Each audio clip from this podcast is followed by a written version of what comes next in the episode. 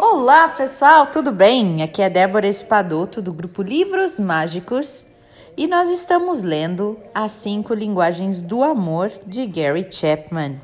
Hoje nós vamos seguir no capítulo 6, falando sobre a linguagem do amor que é os presentes, né? Mas hoje a gente vai falar sobre o presente da presença. Olha só, que interessante. Existe um tipo de presente que é inatingível, desculpa, intangível e muitas vezes fala mais alto do que qualquer outro que você possa ter em mãos. Eu o chamo de presente da sua presença ou presente de si mesmo. Estar ao lado dessa pessoa que você ama quando este precisa de você fala mais alto do que aquele cuja primeira linguagem é receber presentes. Já me disse certa vez, ela falou assim: O meu marido Donald gosta mais de futebol do que de mim.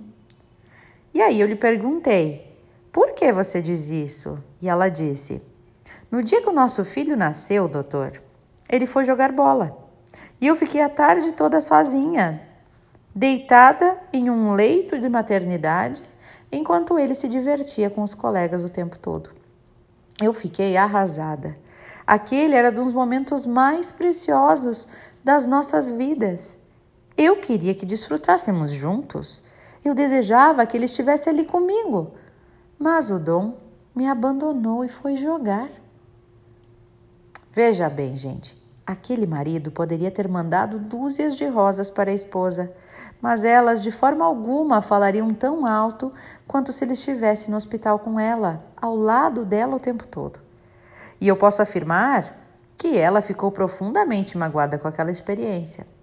O bebê, que agora tem 15 anos já, né? E mesmo assim, ainda ela fala do ocorrido com todas as emoções presentes, como se tivesse acontecido no dia anterior.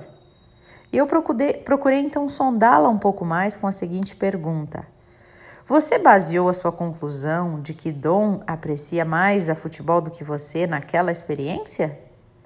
E ela respondeu: Não só naquela experiência, mas também.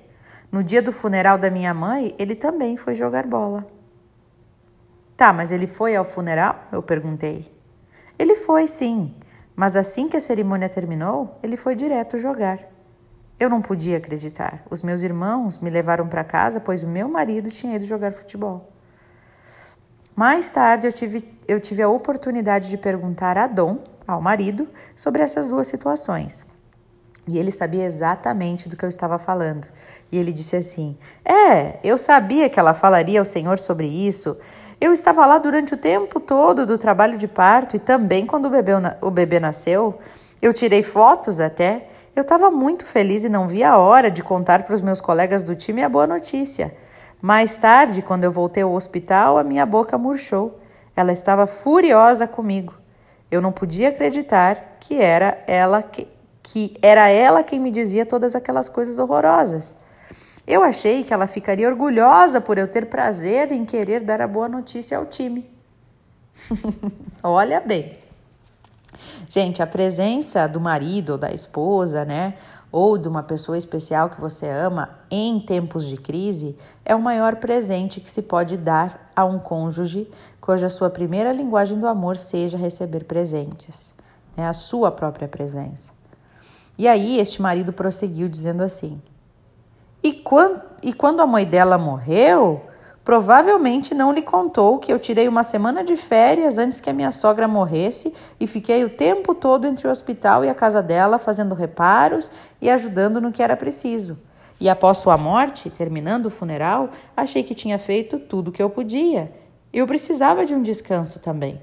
E eu gosto muito de futebol e sabia que um joguinho me, me, me ajudaria a relaxar e aliviar um pouco a tensão dos últimos dias. Futebol para mim é como terapia. E eu achei que ela compreenderia isso.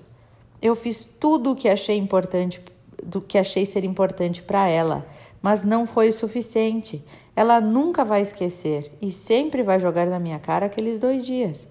Ela diz que eu gosto mais de futebol do que ela. Isso é ridículo. Veja bem, gente, o Dom era um marido sincero que falhou em compreender a tremenda importância da sua presença. A permanência dele era mais importante para ela do que qualquer outra coisa. A presença do esposo em tempos de crise é o maior presente que se pode dar a um cônjuge cuja sua primeira linguagem do amor seja receber presentes. A presença física se torna o símbolo do amor. Retire esta presença e a percepção desta virtude se evapora. Durante o aconselhamento, Dom e Jean, os dois, né, marido e mulher, estes, trataram das feridas e dos ressentimentos do passado. E ela conseguiu perdoá-lo e ele pôde compreender por que, que a sua presença era tão importante para ela. Se a presença do seu cônjuge também é muito importante para você, eu o incentivo a expressar-lhe isso. Não espere que ele ou ela leia sua mente, não. E se porventura ouvir a expressão, ah, gostaria muito de que você estivesse lá comigo amanhã, ou hoje à tarde, ou esta tarde, se você ouvir isso do seu parceiro, por favor, leve esse pedido a sério. Talvez, de seu ponto de vista, a sua presença não seja tão importante, mas se você não atender a esta solicitação, poderá comunicar uma mensagem negativa um determin... Uh, veja bem, uh, um determinado esposo me disse certa vez assim: quando minha mãe morreu, o supervisor de minha esposa lhe disse que ela poderia se ausentar do emprego durante duas horas e depois desse período deveria voltar ao trabalho. Ela então disse-lhe que o seu esposo precisava do apoio dela, por isso não voltaria mais naquele dia. Aí o supervisor dela disse o seguinte: se você não voltar, perderá seu emprego.